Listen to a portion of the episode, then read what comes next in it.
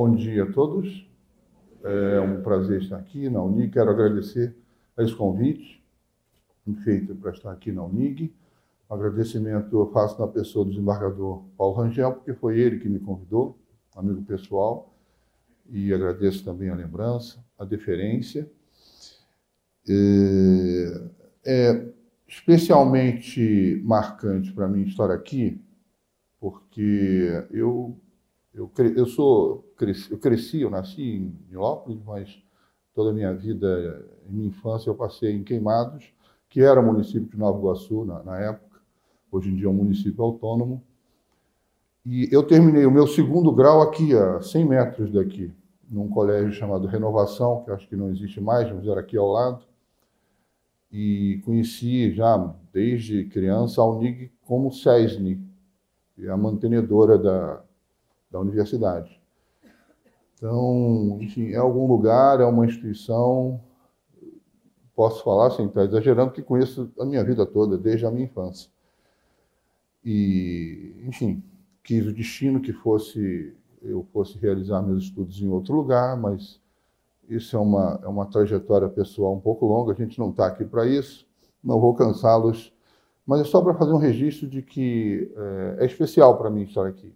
É, é, é, pessoalmente, é uma experiência pessoal é, bacana. Não é um lugar qualquer, é um lugar que eu admiro e, desde logo, sei que há estudantes de direito aqui, então faço votos que sejam, que tenham sucesso nessa carreira.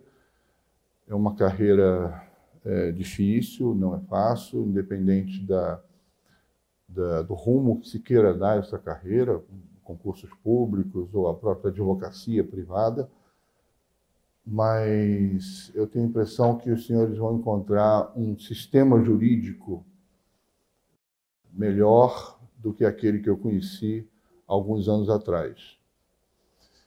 E dando um exemplo bem chocante para explicar um pouco mais do que eu estou falando, eu me lembro ainda, na época do meu estágio na faculdade, certa vez me disseram: você deve preparar o oficial de justiça para que saia o mandado de intimação. E eu quis saber do advogado, mas o que é preparar o oficial de justiça? Você chama ele num canto, dê um dinheiro, que eu não lembro que dinheiro era esse, dê um dinheiro para ele cumprir o, o mandado. Hoje em dia, é muito óbvio todo mundo sabe e vai repudiar certamente com muito mais força que isso é um ato de corrupção, inclusive uma corrupção que estava sendo ensinada a um jovem aprendiz de direito. É, isso marcou a minha vida, obviamente eu não fiz aquilo, mas isso marcou a minha vida é, negativamente. Mas eu não, não, não acho que nós tenhamos que eu certamente tive experiências negativas e os senhores também terão. Nós não devemos desistir, não devemos desanimar diante, diante das uh, experiências negativas.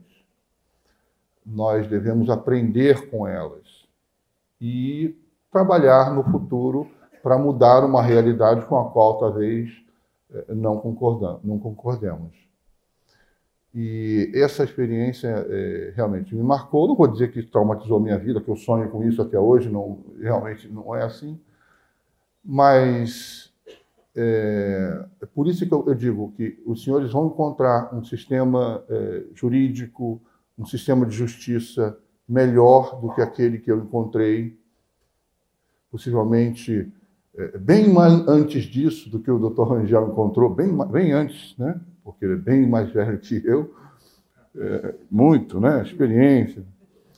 Então, é, a perspectiva é de mudança e nós estamos melhorando, eu diria. Conversávamos há pouco sobre a mudança que tem, por que tem passado o nosso país.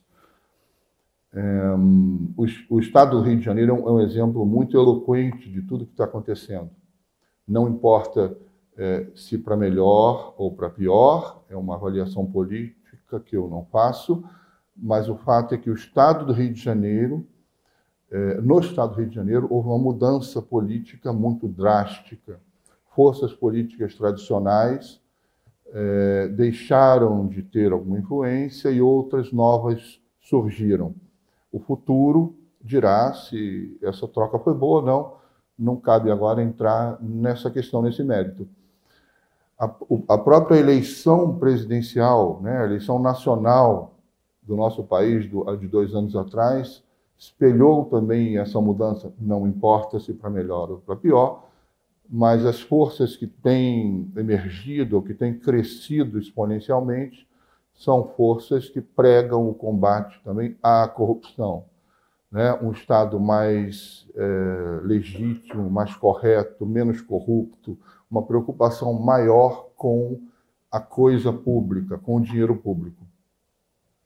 Isso mostra, é, isso explica melhor, porque mais de 70% da população brasileira é, apoia o trabalho que vem sendo feito pela Justiça Brasileira, pelo Ministério Público e pela Polícia também, pelas autoridades, é, de, de um modo geral, em sua grande maioria, para mudar o quadro é, de corrupção que era comum, como eu dei nesse exemplo inicial, é, no serviço público brasileiro e também na própria, na própria justiça até. Um esclarecimento inicial também importante que eu faça é eu não falo em nome da justiça, eu não sou a justiça, eu falo em nome pessoal. Né? Eu não tenho é, a pretensão de, é, falar em nome do Poder Judiciário, eu sou apenas um juiz de piso, como se diz, é, e por isso agradeci inicialmente a deferência por, por me ouvirem. O país tem mudado muito, e, como eu disse, a aprovação é muito grande, é recorde, tem mudado muito, uh, e parte dessa mudança não começou com a Operação Lava Jato, mas parte dessa mudança, ela, digamos que, ela se potencializou com a chamada Operação Lava Jato. Na verdade, essa mudança é uma mudança mais antiga, e se eu tivesse que dar um marco, se eu tivesse que apontar um marco para isso, eu apontaria é, o ano de 2012, 13, quando, 2013, quando a população brasileira, já cansada de alguns desmandos, já é, de corrupção, de descaso com o dinheiro público, foi para as ruas e se manifestou como há muito tempo não, se é que já tinha se manifestado no passado. Isso, inclusive, seguiu uma tendência mundial. Né? Todos ouviram, naquela época já se falava em primavera árabe, é, de forma que o povo, é, possivelmente motivado é, pela facilidade da comunicação através das redes sociais, de mídias, o povo conseguiu se organizar melhor e tomou coragem para expressar seus descontentamentos. Isso não é um fenômeno mundial.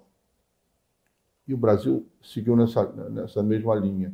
Foi nesta mesma época em que aprovaram-se, aprovou, aprovou-se uma legislação muito importante, como a Lei 12.850, com institutos eh, importantes, como a colaboração premiada, é, nessa mesma época, o Poder Judiciário em Brasília, no Supremo Tribunal Federal, dava resposta a um processo importante também, que tratava de corrupção em alta escala no governo central, no chamado mensalão.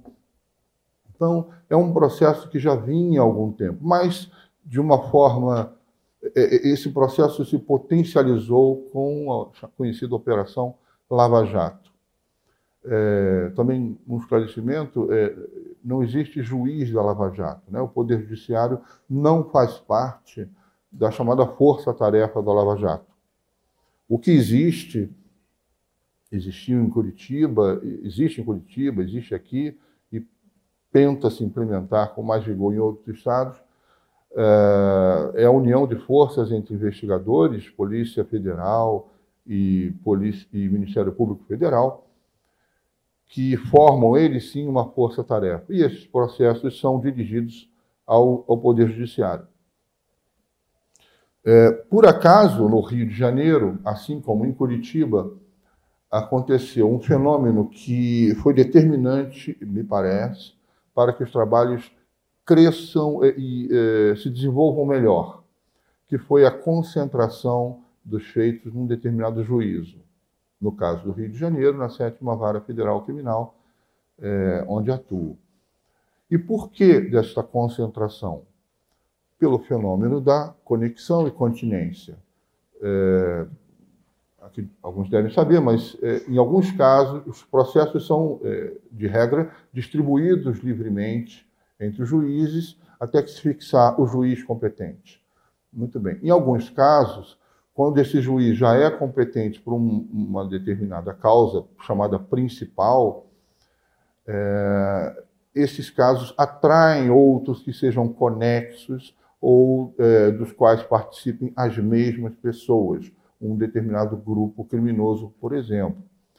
Então, a legislação, o Código de Processo Penal, determina que esses processos, para que andem melhor, eles fiquem concentrados num determinado juízo, forma como que uma cadeia, uma corrente, de, em que cada elo é um processo novo que vai surgindo que está relacionado ao anterior.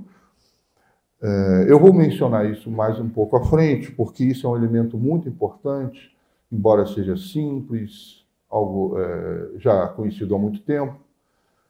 Ele é muito importante para o bom desenvolvimento das investigações e do processo penal. Não por acaso, é uma das primeiras defesas que os advogados, legitimamente, não vai nenhuma crítica aos advogados, o papel do advogado é buscar sempre é, o melhor entendimento para o seu cliente.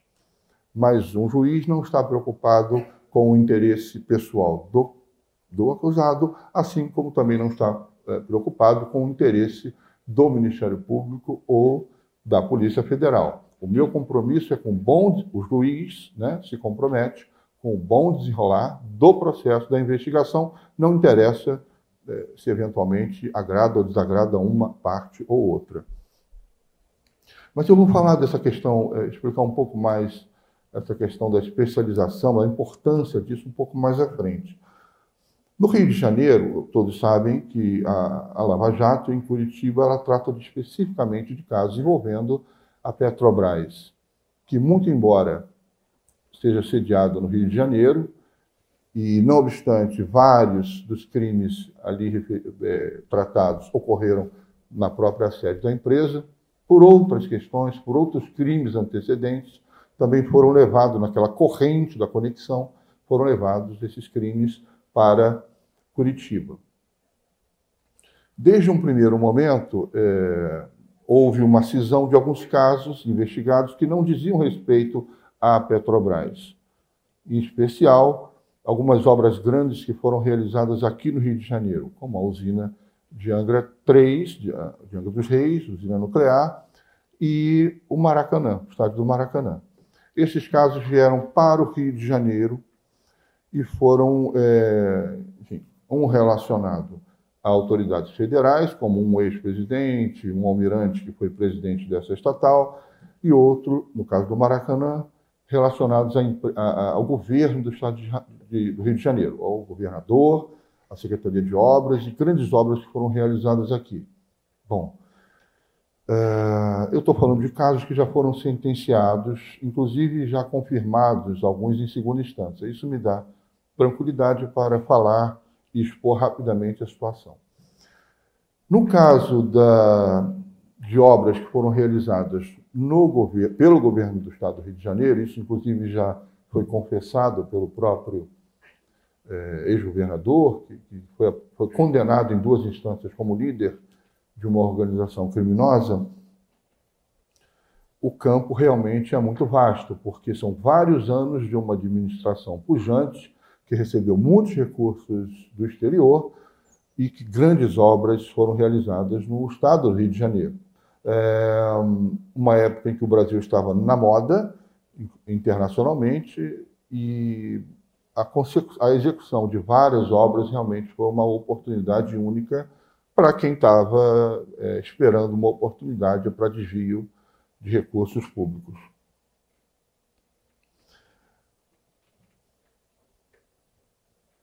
A operação que marca é, o início dos trabalhos, combate à corrupção, eu estou falando, mas obviamente, enfim, é, é claro que eu estou falando da Lava Jato no Rio de Janeiro.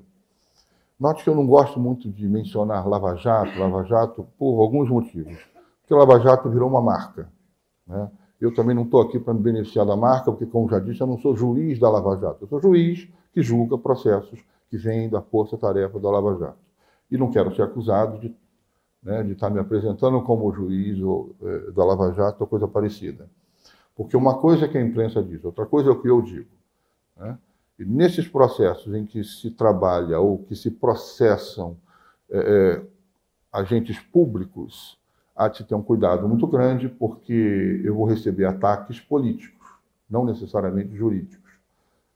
É, aliás, eu, se eu pedir para os senhores enumerarem os ataques que a Operação Lava Jato tem recebido nos últimos cinco anos, os senhores vão é, elencar é, várias situações de ataques políticos, que o juiz tal queria perseguir o fulano de tal, é, ou então uma determinada gravação criminosa mostrou uma conversa, que não quer dizer absolutamente nada, do juiz com o procurador, ou seja, dando a entender, sempre dando a entender que há alguma irregularidade.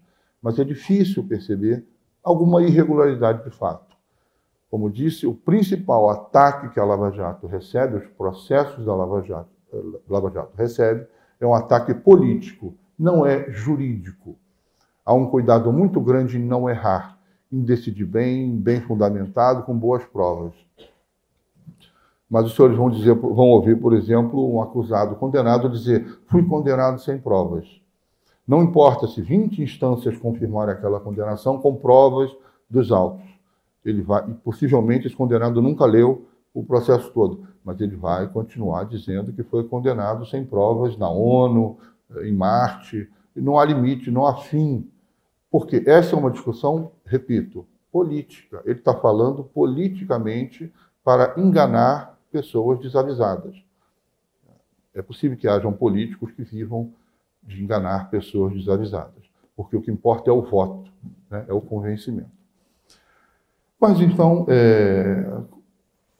tudo que eu disse é para mostrar que ataque jurídico, decisões jurídicas fundamentadas, é, normalmente não são é, é, atacadas, não são questionadas. Uh, nesta, no combate à corrupção, e no Brasil só existe o crime de corrupção pública, não o crime de corrupção privada, como em outros países, o combate à corrupção ele necessariamente envolve agentes públicos. Agentes públicos pessoas que exercem, em maior ou menor grau, poder, autoridade. Isso cria uma dificuldade muito grande para a justiça atuar. Uh, por quê? E aí eu começo a medir muito bem as palavras.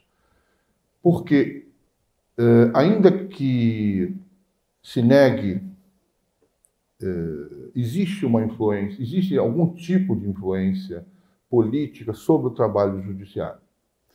Essa influência política ela começa, inclusive, na própria Constituição. Ela determina, por exemplo, que o executivo escolha é, membros é, entre, no, entre nomes que são selecionados pelo tribunal, escolha um para assumir o cargo, por exemplo, de desembargador.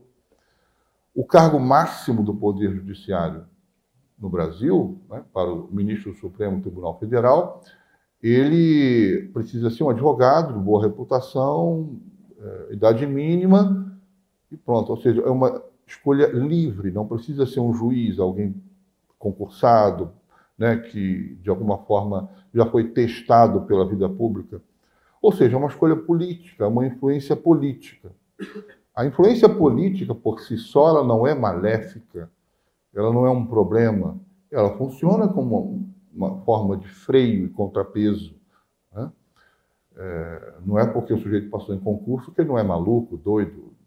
Aliás, eu já vi maluco doido ser reprovado em psicotécnico, é, num concurso para magistratura de uma determinada, de um determinado tribunal. E esse maluco doido passou no outro tribunal, para a magistratura, que não tinha o psicotécnico.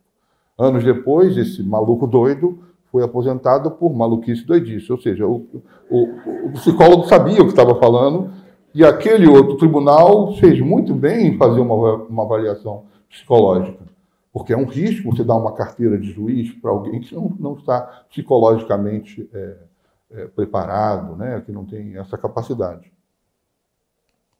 Uh, enfim, então, vá, meus respeitos ao trabalho dos psicólogos, eles não estão brincando, eles sabem realmente o que estão fazendo. Mas é, é difícil é, você trabalhar é, o, o, trabalho judicial é, investigando atos de pessoas realmente que exercem uma, um poder político é, grande. Bom, eu não posso me estender nesse ponto. Eu quero referir aqui, eu vou trazer aqui dois exemplos é, de dois interrogatórios, dois réus é, importantes, que os casos já foram julgados, os réus são confessos, eu posso mencionar a respeito.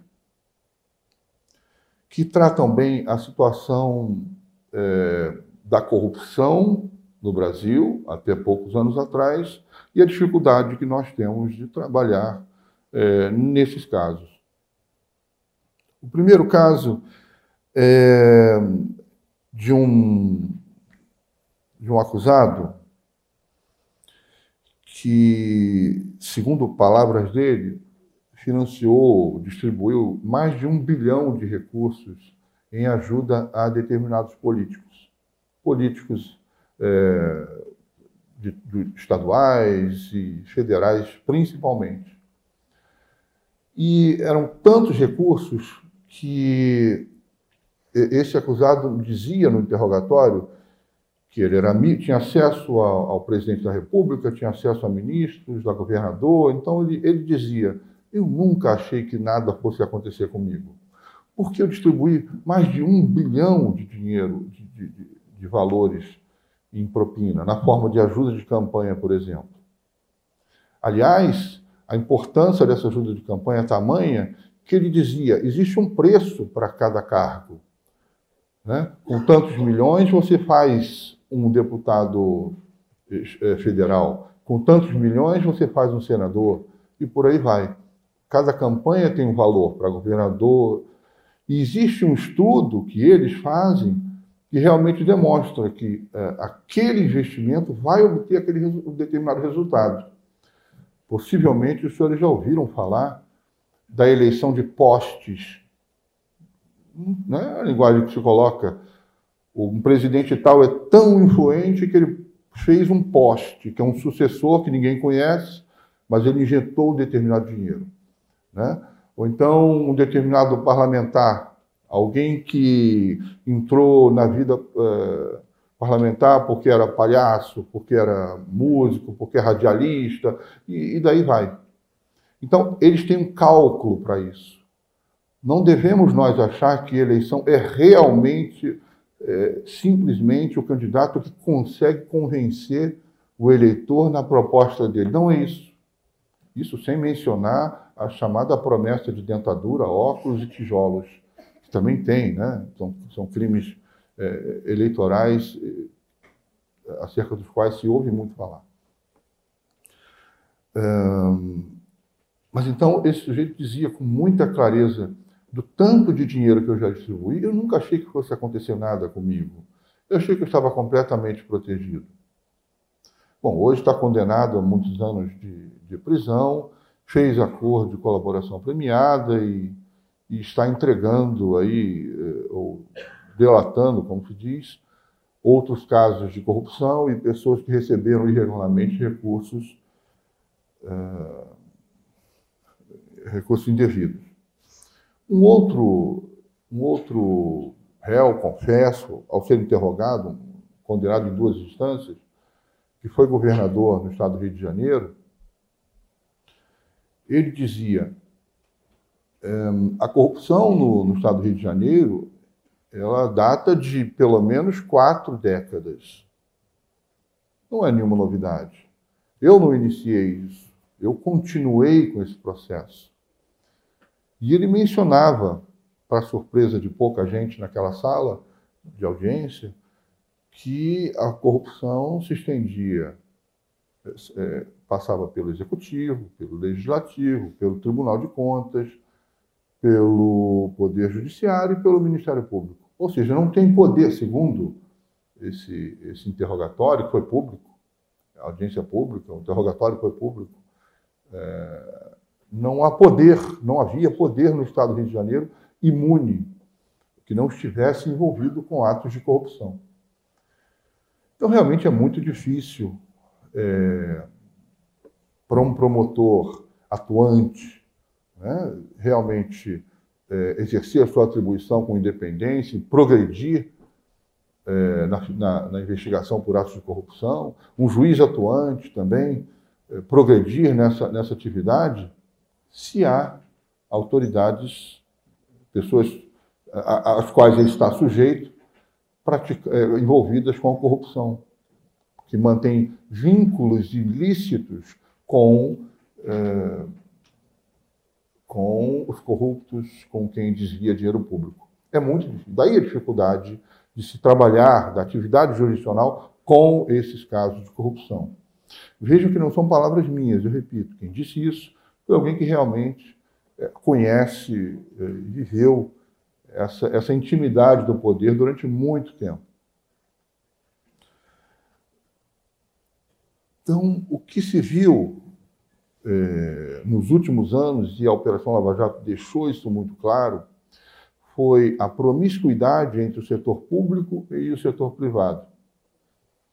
Então, é, é muito comum se dizer: não, eu não recebi nenhum dinheiro, isso não é corrupção, isso era só um dinheiro que ele me antecipou para me ajudar na eleição, é, um dinheiro porque. É, e, e, depois, por acaso, ele ganhou aquela licitação. Não. A experiência mostrou que, na verdade, o que estava acontecendo era a venda do, do, do contrato público no momento anterior. Né? É, esses profissionais, como eu disse, jogam com probabilidades e estudos. E as pesquisas mostram com alguma certeza o candidato que está à frente. Não por acaso, quando o candidato está bem nas pesquisas, ele recebe um investimento muito alto, e até pouco tempo atrás de uma forma ilícita, porque interessava a todo mundo, recebe um investimento muito alto, sob a garantia de receber, posteriormente, a obra pública X ou Y.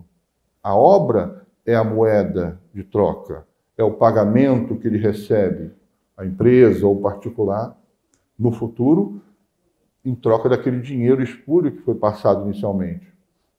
Então, essa prática muito comum, e era isso que alimentava a prática da corrupção, que envolve, que passa também pela questão do, do, do, da escolha, do, pleito eleitoral. Passa por essa questão. É, recentemente, recentemente, o Supremo Tribunal Federal respeitosamente, decidiu que é, alguns casos de, que até então se tratava como corrupção fossem deslocados da competência da justiça comum, onde vem os processos da Lava Jato estão correndo, e fossem deslocados para a justiça eleitoral. Muito embora é, todos reconheçam, inclusive os próprios ministros do Supremo, é, reconheçam que não há uma estrutura montada né, na Justiça Eleitoral para a investigação e o processo desses crimes.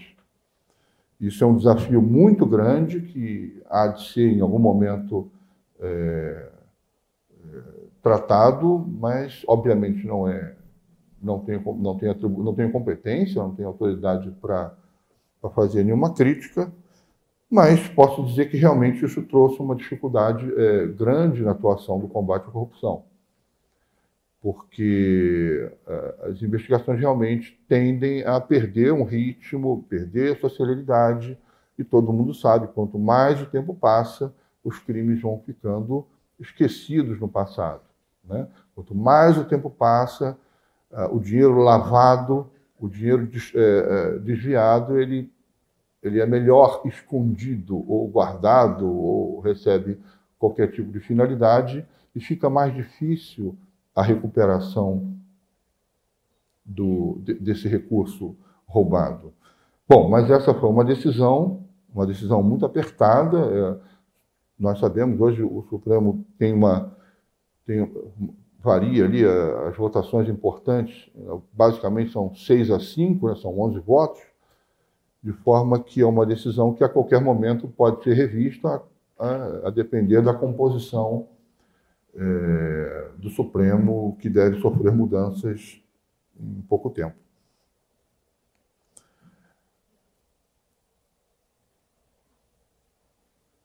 Uma, um outro ponto que eu queria mencionar sobre a importância desse trabalho do, do combate à corrupção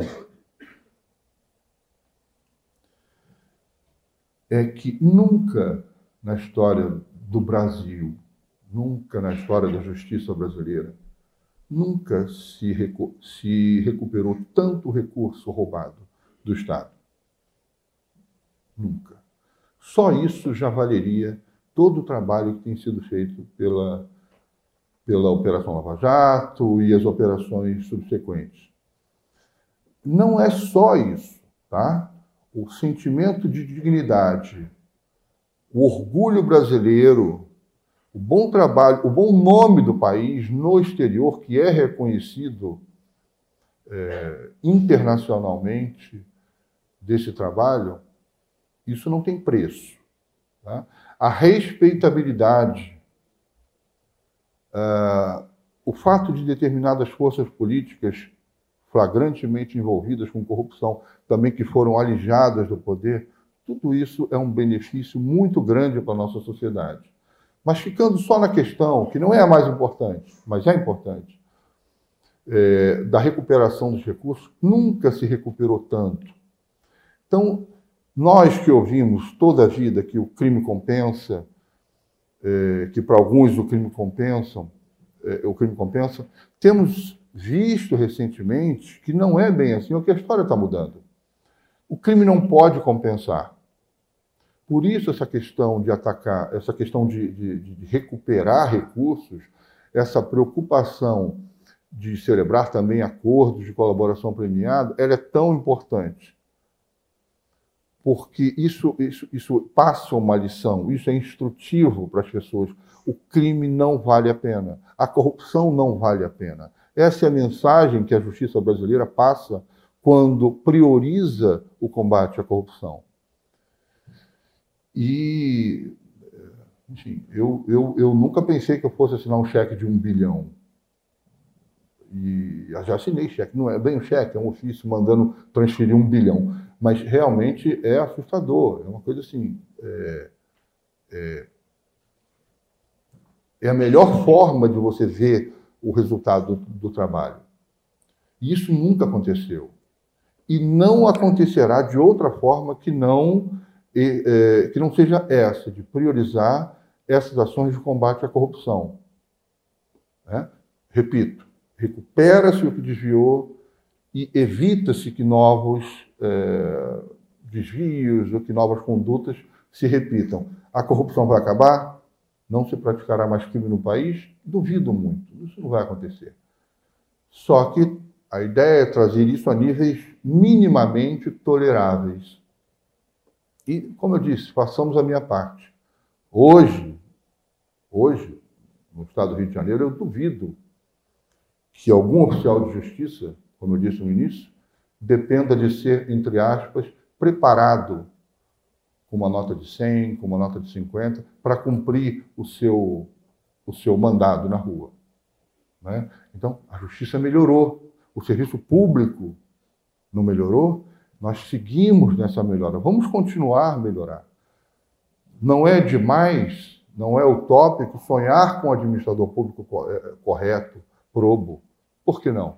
Aliás, eu acabo de escolher meus candidatos confiando nisso vamos mudar, vamos, vamos fazer algo diferente, e acredito que essa pessoa tá, vai, vai trilhar um bom caminho. O que, que vai acontecer se, essa, se esse candidato me decepcionar?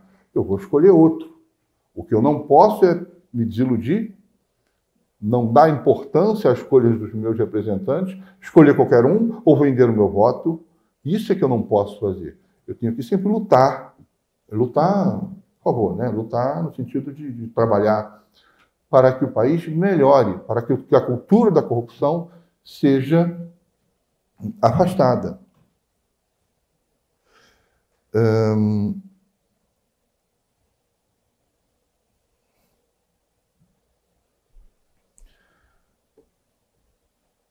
eu, eu quero também chamar atenção para algumas. É, como eu vejo é, a mudança do sistema é, judiciário nos últimos anos, a partir principalmente, que é a experiência que eu tento dividir, da experiência da com a Operação Lava Jato, com esses processos que são conhecidos. O primeiro, como eu já mencionei no início, é a especialidade. Nós temos casos de processos né, de rumorosos, esses casos de corrupção, que estão concentrados em determinadas varas, juízos, e temos casos locais em que esses processos estão dispersos. A experiência tem mostrado que a especialização, onde há especialização, há um trabalho mais organizado, se desenvolve melhor do que onde não há essa concentração. Senhores imaginam é, a quantidade de documentos, a complexidade que é estudar, uh, por vezes, em caso de lavagem de dinheiro, uma teia gigantesca de empresas por onde circulam é, quantias milionárias, é, porque corrupto pode ser tudo, mas não é idiota. Eles sabem esconder dinheiro e usam normalmente rede de empresas no Brasil e no exterior para isso. Essas investigações são muito complexas. É, quando se está estudando uma determinada organização criminosa, a partir do momento que os profissionais, o juiz, o procurador, os seus assessores conhecem aquela, aquela, aquela estrutura, já conhecem é, como funciona esse esquema, fica muito mais fácil desenvolver a investigação, realizar as audiências, proferir qualquer decisão, porque há uma memória institucional de tudo aquilo que está sendo investigado. Né? Por isso, como eu disse, uma das principais é, defesas que se, que se tenta quando o processo chega numa vara especializada é dizer é, é o juiz é incompetente, tem que ir para uma distribuição comum, vamos começar isso em outro lugar, em outra vara, vamos começar tudo do novo, eh, do zero, para exatamente alongar uh, aquela, aquela, essa investigação. Não, uma discussão política, obviamente, enfim, não é jurídico, a questão ainda está sob júdice, foi exatamente o que tentou fazer agora com o chamado juiz de garantias. Né? é, houve uma, uma, criação desse juízo que, pessoalmente, já publicamente já manifestei sobre isso, ele nada mais faz do que criar uma nova instância, afastar o, a investigação do juiz responsável pelo julgamento. Isso cria uma dificuldade muito grande de compreensão. Isso dificulta a investigação. Já não serão duas equipes, dois juízes. Uh, a cuidar daquele caso. Perdão, serão dois e não um. O grau de complexidade é muito grande para que seja simplesmente disperso entre o sistema de justiça. Distribui para cá, depois para tudo, vai para a mão do outro juiz, que recebe um, um caminhão de documentos. Isso, isso é metafórico, porque hoje é tudo eletrônico, mas, enfim, uma pilha gigantesca de documentos a vontade certamente que dá, eu vou remover, vou para outra vara, porque é, é muita coisa para estudar. Mas isso é interessante para algumas pessoas, não para quem quer realmente investigar, não para quem quer punir eventualmente o mal feito, mas para quem quer se esconder da justiça, às vezes usando a própria justiça, é o cenário ideal. Então, eu não consigo ver benefício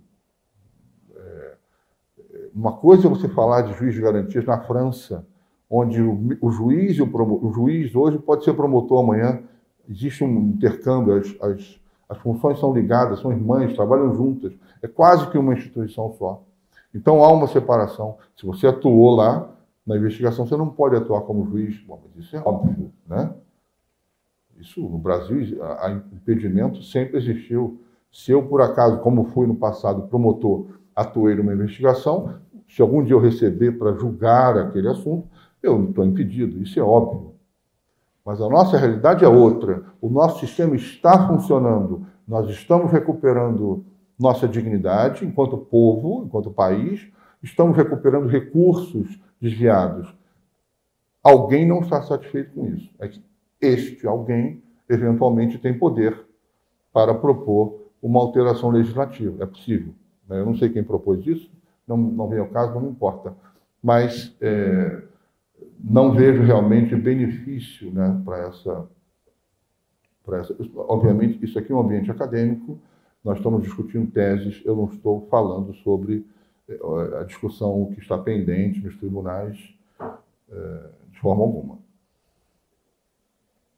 Então, a questão da especialização realmente eu acho fundamental e a história recente mostrou que onde não há especialização, o trabalho não se desenvolve a contento. É, uma outra, uma outra característica, um paradigma, uma mudança que nós temos visto recentemente é a celeridade do, do processo.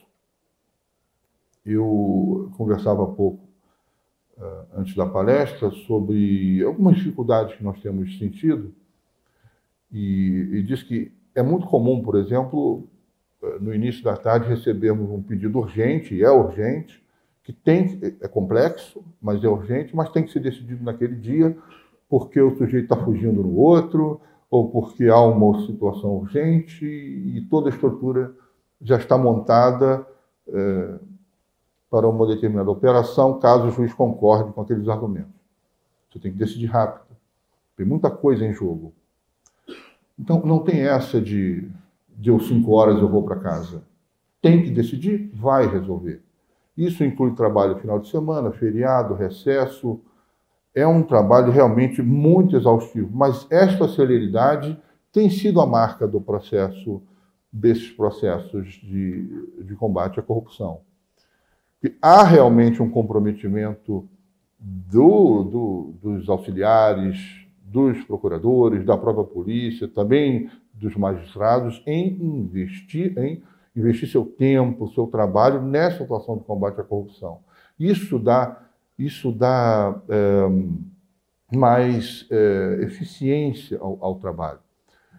Então, isso tem, tem sido uma marca, é exaustivo. Felizmente, eu, por exemplo, tenho recebido na minha unidade eh, jurisdicional o apoio do meu tribunal, com mais servidores. Eu tenho quase que o dobro dos servidores do que uma vara normal, porque há o reconhecimento de que são processos que demandam realmente um trabalho célere e bem feito. Né? Imagino, senhores, que eu posso dar uma decisão, uh, dou uma decisão em determinado momento, hora seguinte, aquela decisão está eh, exposta nos, nos, meios de comunicação e não vai ficar muito bem se tiver erro de português, eh, uma análise deficiente do processo. Tem que ser um trabalho bem feito. Né? É a imagem da justiça que está em jogo.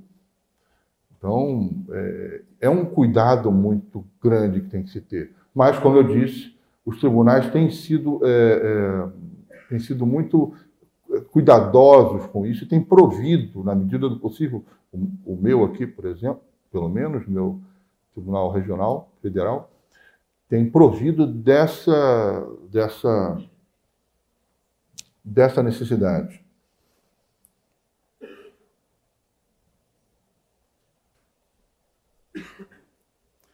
E eu também queria,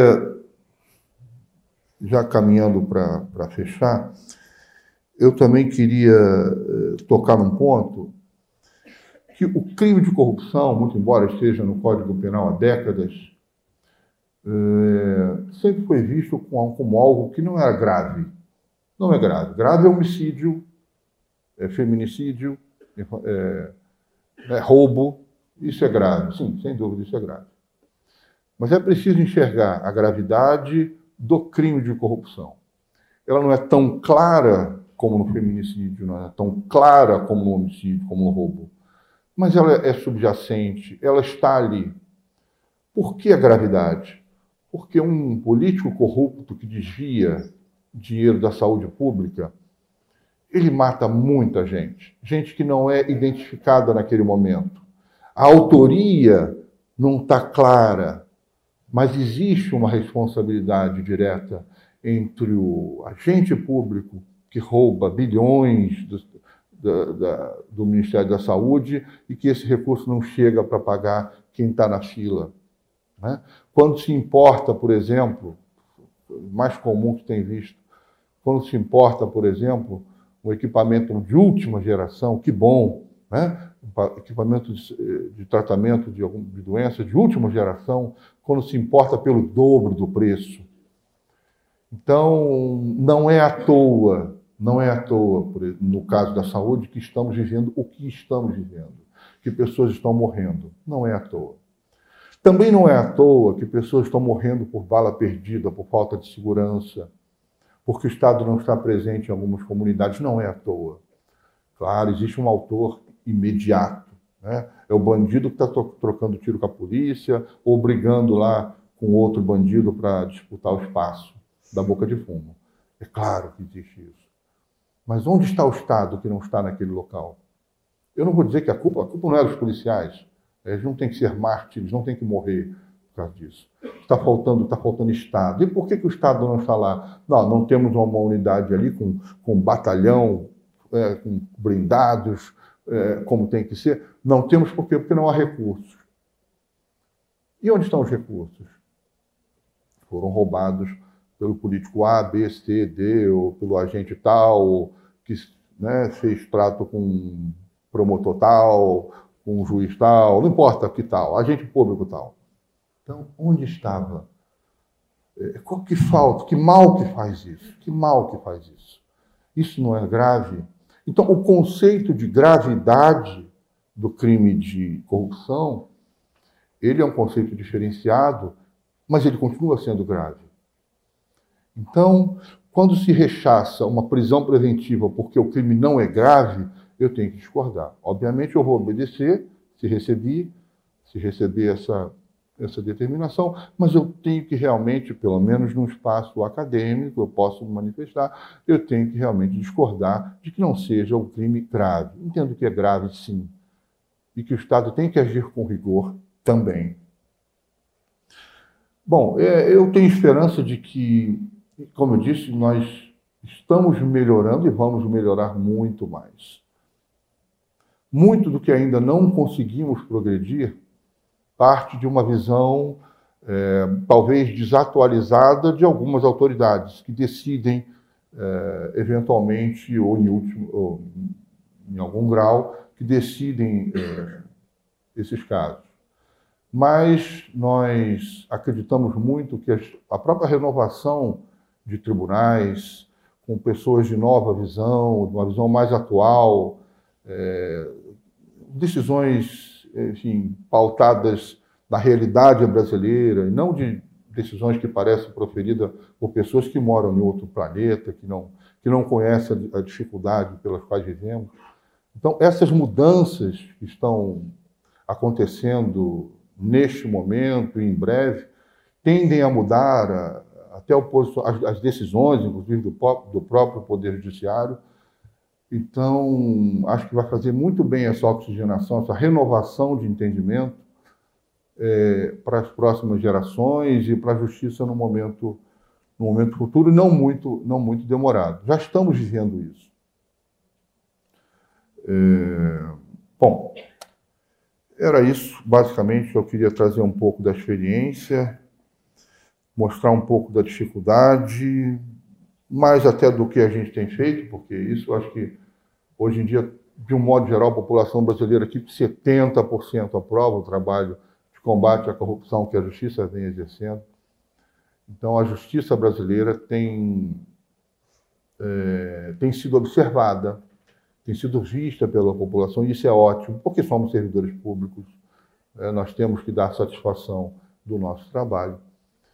Então, eu não vim aqui dizer o que eu estou fazendo, mas eh, expor um pouco da, é, desse sentimento, das dificuldades, e dizer que acho que estamos num caminho muito bom, muito bom. Como eu disse, é, aliás, não disse, quando a gente percebe que está incomodando determinadas é, forças que não, não, não, contrárias, vamos assim dizer, é, é, sinal de que estamos num bom caminho. Eu, pessoalmente, é, hoje tenho uma vida pouco é, diferenciada, tenho que andar com, com segurança, é, eles são ótimos, nada contra eles, mas eu preferia estar, estar realmente um pouco mais tranquilo, livre. Mas é, não só eu, aliás, estou falando, dando um exemplo, mas há outros colegas no Estado, eu sei que há muitos colegas que é, têm que se submeter a esse tipo de. na justiça do Estado, né? Colegas que têm que andar com essa preocupação, mas é, eu sempre ouvi desses colegas e também acho que vale a pena. O sentimento realmente de que estamos fazendo, é, faz, lutando por alguma coisa que acreditamos. E, e isso eu queria deixar para quem está estudando, para quem está começando o estudo, para quem está no meio, para quem está concluindo. Sabe, não é fácil. Né? Eu me lembro, obviamente eu não vou citar nome de ninguém, eu me lembro quando eu, eh, eu vi no jornal, antigamente saía no jornal o nome quando você passava para a faculdade. não sei como é que é hoje. Hoje é internet. Né? Era um jornal. A gente ia no jornal, via o nomezinho lá, era uma alegria só. E eu estava festejando que eu ia, é, que entrei para o curso de Direito, aquela coisa toda. Aí chegou perto de mim uma pessoa. Ele era advogado já. Uma pessoa não muito simpática. E disse assim: alguém falou, fulano, ó, mais um concorrente para você. Ele, ele passou para direito agora. Ele estava se formando direito lá ele disse assim, eu lembro, quando ele sair da faculdade eu já vou estar milionário. E essa pessoa realmente ficou milionária, mas depois ficou presa. Continua por aí. O que, que eu estou a dizer? Não se preocupe. A gente não tem que andar atrás de dinheiro. Sucesso financeiro não define a vida de ninguém. Senão, Fernandinho Beramar, com todo respeito à defesa, estaria feliz né, com dinheiro. Tem dinheiro, né, dizem, acho. Traficantes têm dinheiro. Então, mas não é isso que eu quero da vida. Então, não, não, não é a qualquer custo. Dentro do possível, tentar alinhar é, realização pessoal, paz de espírito e, sabe, força de lutar, o mundo em que você vive, deixar um bom legado para seus filhos, ser uma boa referência, um bom exemplo. Isso realmente é isso é que deve nortear a vida. E nunca sair por aí eh, aceitando qualquer trabalho, porque a oportunidade é muito boa. Porque e, e isso me deixa muito eh, satisfeito quando eu me envolvo um pouco mais, me dou um pouco mais ao trabalho que eu venho fazendo. É, que as pessoas pensem assim: haverá consequências. É, é preciso ter medo de praticar crime. Ninguém pode praticar crime achando que vai ficar impune ou achando que vale a pena. Não. A ideia que tem que ser passada é: não vale a pena. Você vai eh, se dar bem durante um tempo, mas você vai pagar o preço. Em algum momento você vai, vai se arrepender disso.